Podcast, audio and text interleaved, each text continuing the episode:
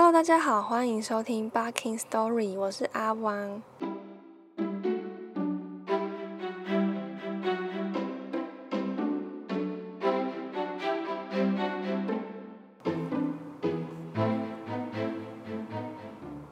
之前我们刚结束《傻子伊凡》的故事系列，那接下来这个系列会是一本全新的书。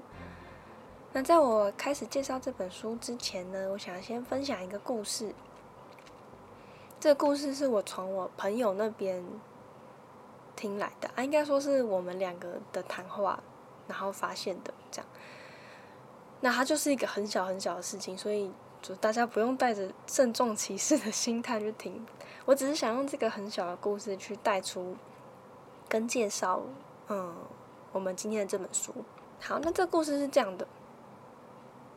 我的朋友呢，在一个蛮淳朴的地方长大，也就是不算是都市的地方啦。嗯，小时候呢，他们全家人都习惯在家一起吃晚餐，也就是说，爸爸下班之后呢，就会全家一起吃妈妈准备的饭菜。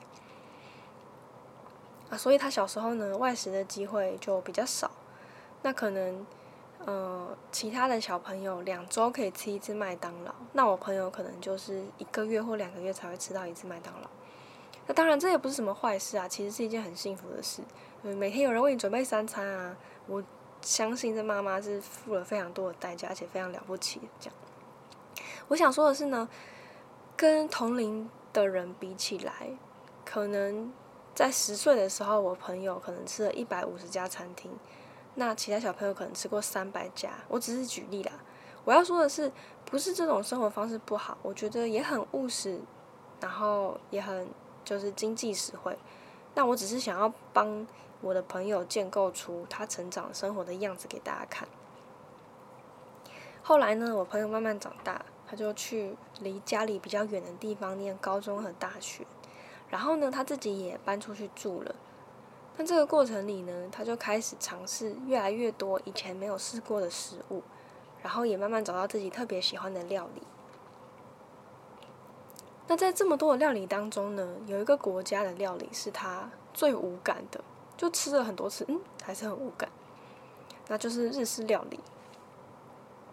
那因为我本身蛮喜欢日式料理，所以我真的超能理解，就是以前我们每次出去，我都提议说啊，那我们今天吃寿司怎么样？他就会摆出一副“哎，这什么无聊提议啊”的样子。不论是拉面、寿司、冻饭、生鱼片，就算是咖喱饭好了，好，他喜欢也是印度咖喱。所以我们每次去吃回转寿司，我都会看到他拿了很多秋葵、毛豆、海带芽之类的，然后就这样持续了很多年，直到最近突然有了改变。有一次呢，我们去逛夜市的时候，我还记得那天还下大雨，然后我们还逛夜市，我就一心想说啊，我们赶快找一间餐厅坐下来吃就好了，然后就赶快回家。他就，可是他就硬要逛夜市，然后还喜滋滋的跟我说他想要去买章鱼烧。我整个，哎，你不是对这种食物没兴趣吗？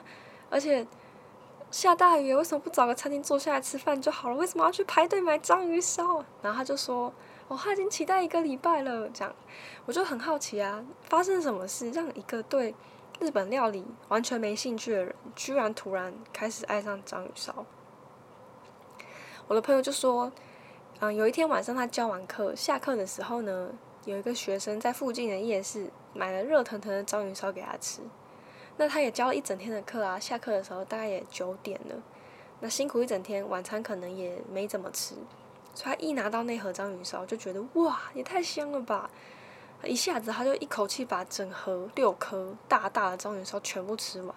他说他也没想过会这么好吃，浓稠的面糊啊，然后咸甜适中的章鱼烧酱啊，加上呃充满香气的海苔跟柴鱼片，嗯，都让他觉得超级幸福。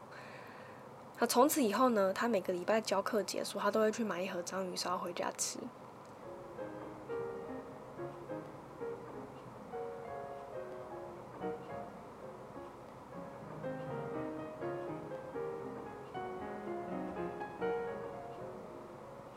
好，那这个故事和接下来要讲的书有什么关系呢？我觉得我在读这本书的感受，有一点点像是我刚才讲的这个故事的那个情境。想象一下，你在日复一日的平凡生活中，突然在你根本不以为意的普通小事上，发现别有洞天的新大陆，就像我的朋友一样。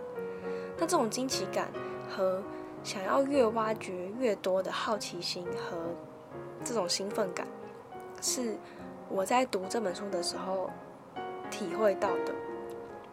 这个普通的小事，可能是一个你根本就随处可见的东西。只是它平凡到你平常很少会注意到它，很少会多花一点时间去观察它或了解它。比如说，你每次走出门的时候，看到邻居家的一个盆栽，那它就是平凡到你根本就不会去在意它，这样子，你就是这样出门的。可是很多年过去之后呢，你长到很大，二十岁、三十岁。突然有一天呢，你发现这个平凡到不能再平凡的东西，它里面居然有很惊人的内涵，就好像，嗯，你出门你从来不会在意的这个盆栽，它里面居然有一个嗯地下王国之类的，这样，就很像我的朋友在平凡生活里的某一天，他突然就走进了博大精深的日本料理，走进一个他毕生都没有太多注意到的事物中，然后。他就开始探索，然后为之惊奇。这就是我觉得这本书它最震撼人又最有趣的地方。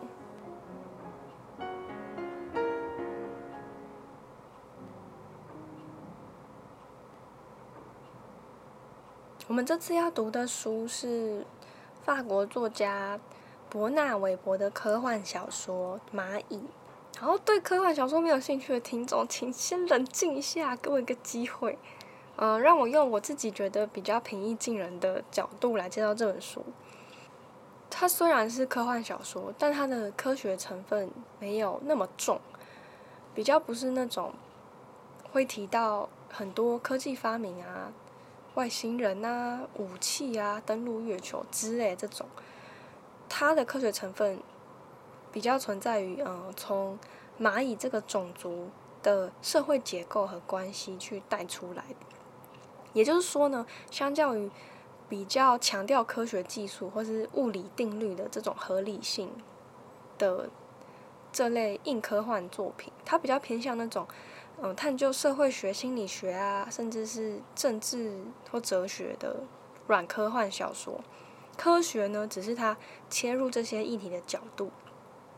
那我觉得这就会相当有趣，因为你可以看到另外一个种族的生物，他们之间的情感啊、困境，或者他们试图在自己的世界的框架下去找到生命的解答。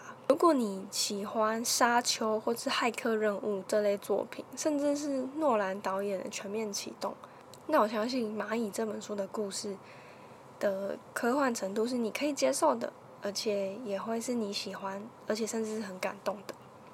当然，前提是我能够把这个故事说好了，我会尽力这么做。但我相信最好的方式还是大家自己找书去体会，是最棒的。好，那我们赶快进入故事。啊，没想到光是介绍就用了快要十分钟的时间。蚂蚁首部曲的故事呢，有两组故事线交替进行，一边是由乔纳坦为主的人类故事线。一边是由第三百二十七号雄蚁展开的故事线。那为了让故事进行的顺利，也避免一开始就一直转换故事线，会让大家很难进入故事。我会先从乔纳坦的故事线开始说起，再视进度去调整转换两个故事线。那提醒大家，如果你听到一些奇怪的地方，诶，有可能是作者留下的伏笔。所以可以特别的去记或者是留意一下，那当然也有可能是我自己就是不小心没讲好了。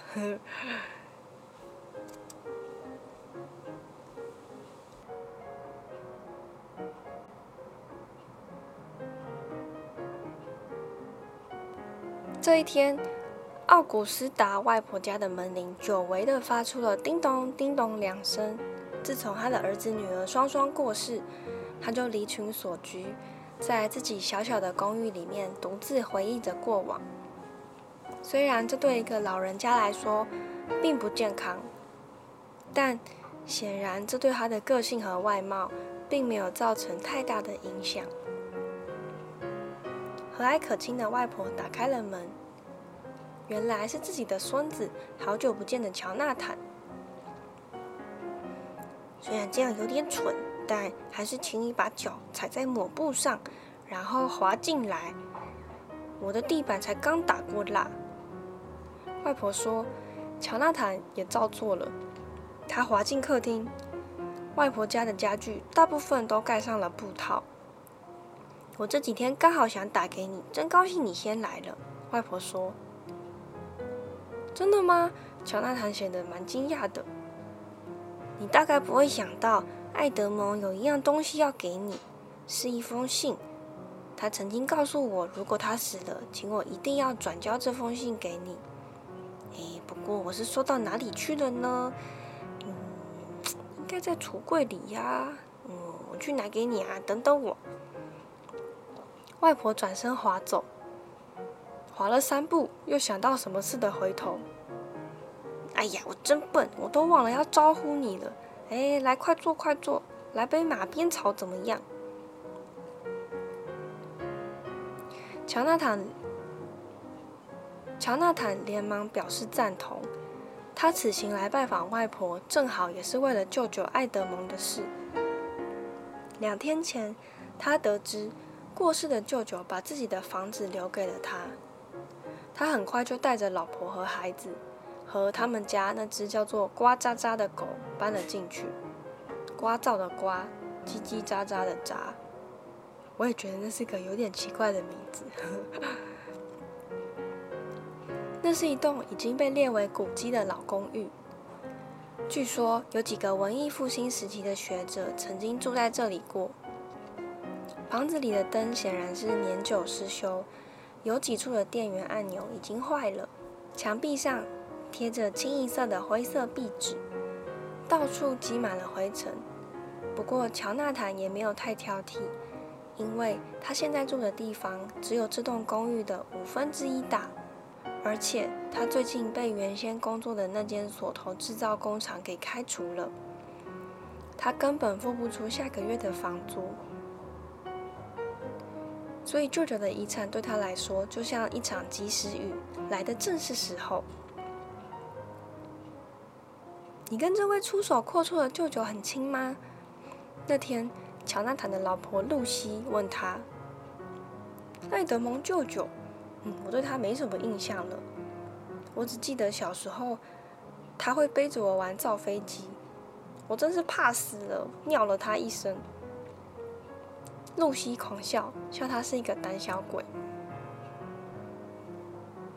乔纳坦只是假装没听到，接着说：“他没有责怪我，只对我妈说：‘嗯，好吧，至少我们知道他是当不成飞机驾驶员了。’我妈说她一直很关心我的成长过程，可是我们，嗯，也再也没有见过面了。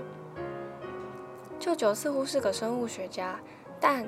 除此之外，乔纳坦对这个大方把财产遗留给自己的恩人似乎一无所知。这就是他今天会跑来找外婆的原因。乔纳坦急着想问起舅舅的事，不过还是得先好好回应那些来自外婆的嘘寒问暖。最近过得如何啊，乔纳坦？外婆的声音从厨房传来，显然她想要先泡杯茶。然后才有空去找那封信，不太顺利耶，外婆，我被解雇了。听到这样的回答，外婆从厨房探出像小白鼠般的头，然后真诚的把整个身体也探了出来，一脸忧郁的询问原因。乔纳坦回答：“你知道，我们锁匠是一个特殊的行业。”我们公司提供了巴黎地区二十四小时的全天候安全服务。哎，但是前阵子一位同事呢，在晚上被袭击，所以我就拒绝在晚上的时候到治安差的地方出勤。结果我就被开除了。不过，呃，我也跟上司处的不好啦。嗯，你做的很对，就算会变成失业工人，也宁可是身体健康的失业工人。外婆给了相当外婆的回答。乔纳坦没有提起的是，他一直在做的理想社区实验其实也失败了。他之前在皮里牛斯山里的农场经营了一个理想社区，但因为经营失败，所以放弃了。社区里有一些人是好吃懒做的寄生虫。露西再也受不了替所有人烧饭洗衣，所以现在他们全家三口自己住在一起。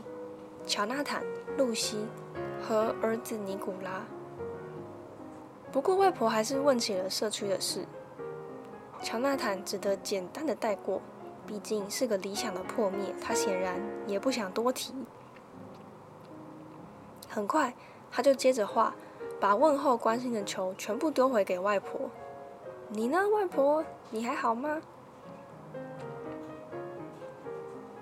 我，哎，还不就是活着嘛！哎，这是个每分每秒都在持续的重担！乔纳坦赶忙说。怎么会，外婆？你是幸运的人啊！你目睹了整个世纪的交替。哦，说到这个，你知道吗？外婆打开话匣子。最让我惊讶的是，就算世纪交替了，还是什么都没有改变呐。当我还是个小女孩的时候，人们说，迈入新世纪就会有了不起的事情发生。可是你看，根本没有什么不同啊！孤独的老人依旧孤独，失业的大有人在，甚至连观观念都还在原地踏步。去年人们再度欣赏超现实主义，前年是摇滚乐，报纸上预测今年夏天迷你裙会再度引领风骚。这样下去。上世纪那些老掉牙的观念一定会卷土重来的，像是共产主义啊、精神分析、相对论什么的。乔纳坦微笑着说：“嗯，还是有一些进步的。呃，人类的寿命延长啦，嗯，离婚率提高，空气污染恶化，嗯。”啊，地铁线有在延伸呐！呵，真是了不起！我我以为每个人都将会拥有私人飞机，而且可以从自己家的阳台这样跳下去飞。哎，好了好了，别扯了，告诉我，是什么风把你吹来了啊？终于回到正题，乔纳坦诚实的说：“我想谈谈舅舅的事，你知道。”他把整栋公寓留给了我，但我却对他一无所知。嗯，爱德蒙，你不记得他了吗？哦，以前他最喜欢背着你玩造飞机的游戏啊！啊，我记得有一次，哦，这个，这个我记得。嗯，但这件事之外呢，我一片空白。乔纳坦异常快速的接话，外婆开始陷入沉思。她躺进沙发里，进入自己的回忆。爱德蒙从小时候开始就是个奇怪的人。当他的母亲真不是件简单的事。我记得他会拆掉所有的玩具，然后想要再拼回去，不过很少成功。啊，当然这也不是什么严重的事，只是他也会拆其他的东西，时钟。电动牙刷、收音机啊，有一次他还拆了冰箱呢。客厅的时钟在此刻刚好发出了声响，仿佛在印证外婆说的话。艾特蒙小时候一定让他吃了不少苦头。啊，他还有一个怪癖，盖洞穴。他会把家里弄得乱七八糟，翻箱倒柜，只为了挖出可以让他盖洞穴的材料。被单啊、雨伞啊都被拿去在阁楼里盖洞穴了，椅子和皮毛大衣也拿去他的房间盖另外一个洞穴。我偷看过一次，里面都是一些抱枕、机械零件之类的东西，不过看起来是挺舒服的啦。小时候他很喜欢躲在里面，他也不肯上床睡觉，只愿意在洞穴里面睡。有的时候他一连几天都不走出洞穴，就像在冬眠一样。有一天呢，他想在客厅的桌子下面建一个洞穴，终于惹恼了你外公。外公把他打了一顿，然后拆掉所有的洞穴，强迫他到床上睡觉。唉，从那天开始，爱德蒙就再也不属于我们了。他再也不让我们了解他的世界。上学之后，他也过得不好。七岁的时候。他在学校里上吊自杀，刚好被厕所的清洁工给救下来。面对这么沉重的话题，乔纳坦试图说点什么。嗯，或许是他有点太敏感了。敏感？哦，才怪！一年之后，他就试图用剪刀刺杀他的老师，而且他是瞄准心脏刺下去的。幸好只是刺破老师口袋里的烟盒。后来事情有稍微好转，某些他感兴趣的科目出现了。我想那大概燃起了他的热情吧。所有他感兴趣的科目，他都会拿到满分，其他的就都是零分。哎，不是满分就是零分。我妈说他是个天才。哦。你妈妈狂热的崇拜他，从十岁开始，你妈就坚信爱德蒙是达文西或爱因斯坦的转世。我们后来让他去做智商测验，但成绩相当的差，满分一百八十分，他只拿了二十三分，专家都认为他不正常。但我觉得他只是比较另类罢了，他是正常的，我知道这点。火炉上的水似乎快滚了。外婆起身走进厨房，朝炉子看了一眼。我记得他十一岁的时候就挑战我，用六根火柴棒排出四个等边三角形。他递给乔纳坦六根火柴，让他也试试看。但这并不容易，乔纳坦很快就放弃了。他问外婆说：“那你有答案吗？”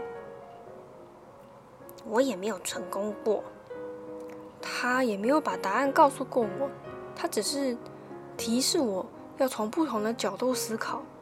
他说：“如果依据旧有的思考模式，就永远解不开。”你看，这十一岁的小孩就能说出的话吗？水烧开了，外婆从厨房端出两杯橙黄橙黄、香气四溢的马鞭草茶。我真高兴你对你舅舅这么感兴趣。现在这个时代，人一旦死了，人们很快就会忘记他了。乔纳坦喝了一口茶，他们的话题继续。我也不太清楚后来他怎么样了。从你妈那边，我听说他拿到了博士学位，之后在一家食品公司工作，后来又跑到非洲去。我回国之后就一直住在西巴利特街，就是他给你的那栋公寓那里。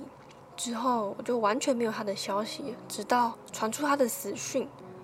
他是怎么死的？乔纳坦小心的问：“你不知道吗？每家报纸都大肆的报道，因为他的死因太离奇了。你能想象得到吗？”他是被胡蜂叮死的。据说他在森林里散步，撞上一大群胡蜂，胡蜂根本就是成群结队朝他扑过去的。法医报告说，从来没有看过有人身上有这么多针遮过的伤口。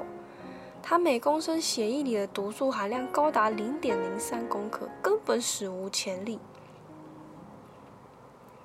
后来，外婆又絮絮叨叨的说了很多。爱德蒙没有坟墓，因为他要求死后要葬在林子里的一棵松树下。外婆给乔纳坦看了一张照片，年轻的爱德蒙留着尖尖的小胡子，额头很宽，笑容狡黠，就像是个小顽童一样。照片里也有乔纳坦的妈妈苏西。苏西一身白色洋装，笑得非常灿烂。爱德蒙在他妹妹的头后面偷偷伸出两根手指头。外婆看得很入神。苏西的过世让她悲痛万分。六年前，她被一辆酒驾司机的大卡车连人带车撞下山谷，在医院弥留了两天两夜。他喊着爱德蒙的名字，但爱德蒙始终没有出现。唯一安慰的是，他在结婚之后坚持没有让孩子和爸爸同一个姓氏，保留了威尔斯这个姓，让现在的乔纳坦成为威尔斯家族唯一留下的血脉。乔纳坦临走前。从外婆那里得知了一个叫做杰森的人，似乎是爱德蒙以前的好友。他从外婆那里拿到了杰森家的地址，也终于拿到了爱德蒙留给他的信。信的封口贴了好几层胶带，似乎想防止别人偷拆。他小心翼翼地打开信封，里面只有一张皱巴巴的笔记纸，上面写着一行字。绝对不可以进入地窖。与此同时，乔纳坦的老婆苏西和儿子尼古拉正在整理他们搬家的行李。不过，显然这间老公寓要先彻底打扫一番，才能够拆开纸箱让东西归位。露西和尼古拉在屋子里折腾了一番，扫垃圾的扫垃圾，清灰尘的清灰尘。这时候，门铃响了起来。门外站着一个年纪不小的男子，他有着一双稍微泛黄的眼睛。尼古拉前去应门，他从猫眼里先窥探了一番，然后隔着门问：“你好，哪一位？”“哎，我是这个呃古纽啊，古纽，我是古纽先生，我来装订的。”门打开了，但没有全开。隔着门缝，古纽先生要低下头才看得见人。尼古拉是一个留着金发的十岁小男孩，他最爱的卷毛狗呱喳喳站在他的两腿之间，看着门缝外的男人，低声吠叫着：“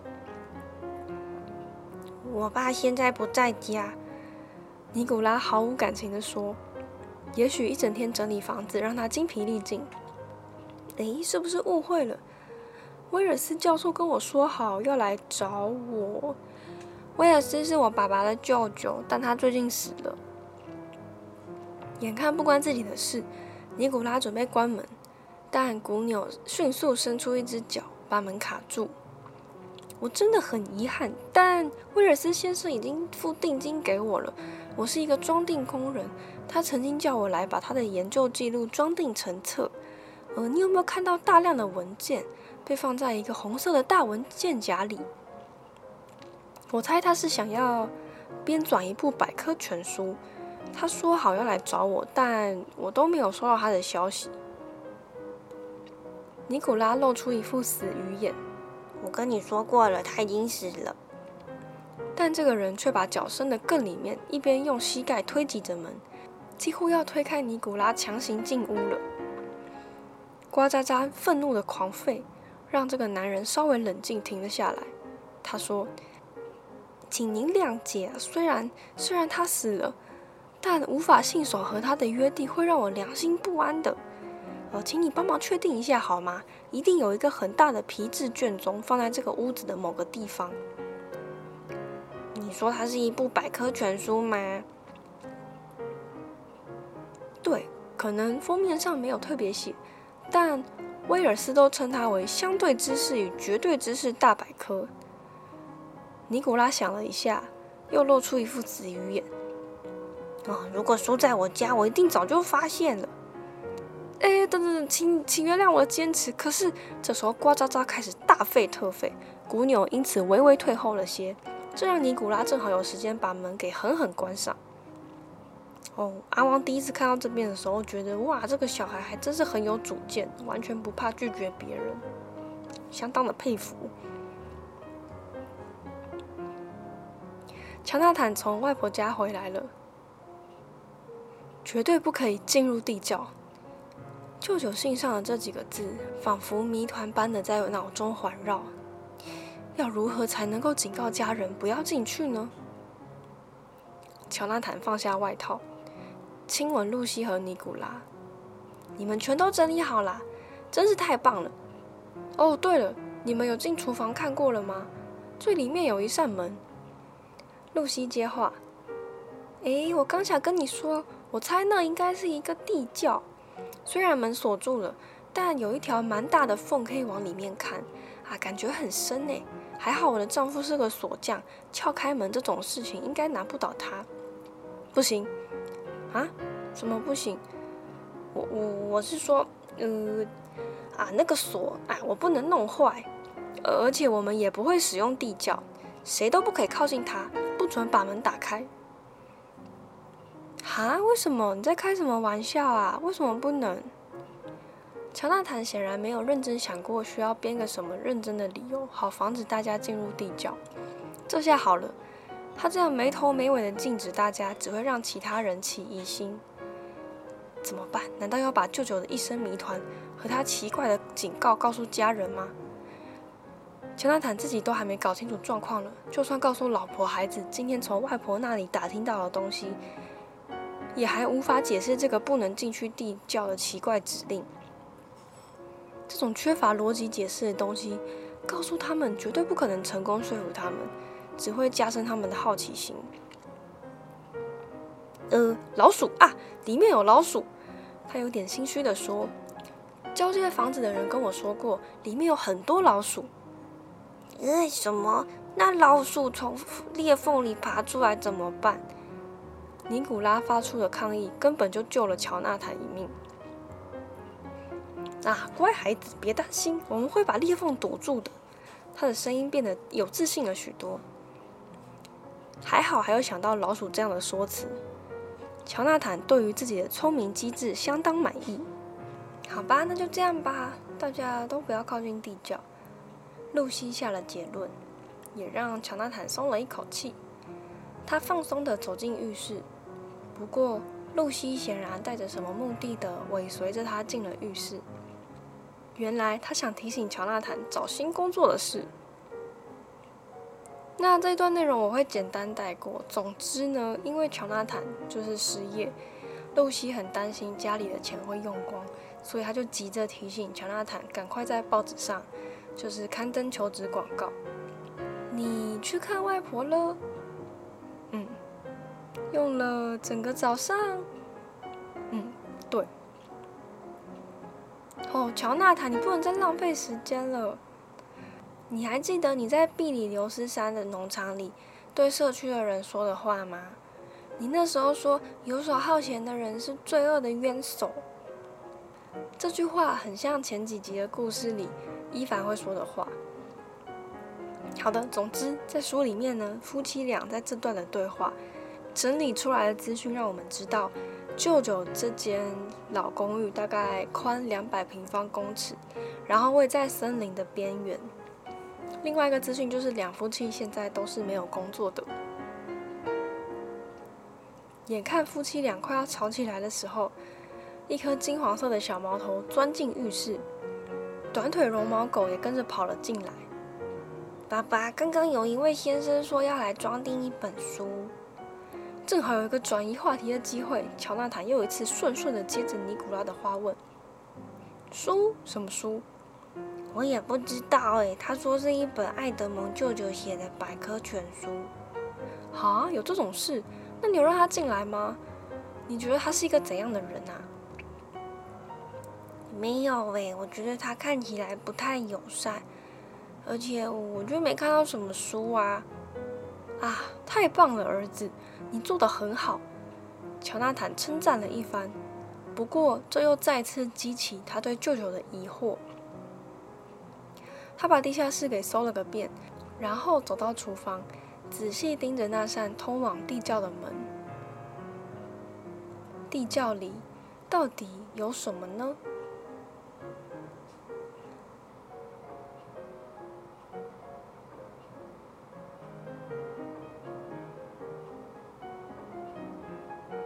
好的，第一节故事就好长哦，我都还没有讲到蚂蚁的部分。呃，但是因为时间的关系，所以下一段故事我们还是留到下次再说好了。简单说明一下，从这一集开始呢，我们都会讲法国作家伯纳韦伯的《蚂蚁》这本书。这本书的结构是会有两条故事线同时进行，最后故事线出现交集的时候，也是真相被揭开的时候。今天我先说了男主角的故事线。另外一条故事线呢，会在下一次由我们的年轻蚂蚁第三百二十七号熊蚁展开。另外一个想要和大家分享的小资讯是，我自己在读的时候，我看的是小之堂文化出的版本。那据我所知，这个版本好像已经绝版了，网络上只剩下一些零星的二手书。嗯，那我知道这本书的时候呢，它就已经绝版了。所以我自己也是买二手书才买到的。不过最近为了要讲这本书，所以我就有去找一些关于这本书的资料，然后也很惊喜的发现，商周出版社在今年，也就是二零二二年的五月的时候，好像好像是这个时间吧，也出了它的全新译本。有兴趣的人可以去找来看哦。那因为是全新译本，所以我想应该会有一些地方，比如说人名或是地名。会和旧版的翻译不太一样，那我猜应该是不至于差到很多，或者是不至于差到会分辨不出来谁是谁。那因为我还没有买新版，所以我有用博客来的试读功能简单的看了一下。目前有查到的是，主角乔纳坦的名字在新版里面的翻译是乔纳东，然后狗狗的名字旧版是瓜渣渣。在新版里面是瓦尔扎扎特，好好啦，这个差蛮多的。那而且呢，在旧版里面好像没有直接写出这个狗狗的品种，只说它是一只有五短身材的卷毛狗。所以我在脑袋中的画面一直都是它就是一只矮壮矮壮的狗狗。不过在新版里面呢，就有提到它是一只迷你贵宾狗，就蛮可爱轻巧的感觉。那鼓励有兴趣的人可以直接买书来看哦。今天的故事就说到这边，欢迎订阅我的频道。然后，如果是用 Apple Podcast 或用 Spotify 听节目的人，也邀请大家可以留言，并且留下你的评分。最后，如果你喜欢我的节目内容，也欢迎点选节目下方的链接，请阿汪喝一杯饮料。谢谢大家的收听，我们下一集再见喽，拜拜。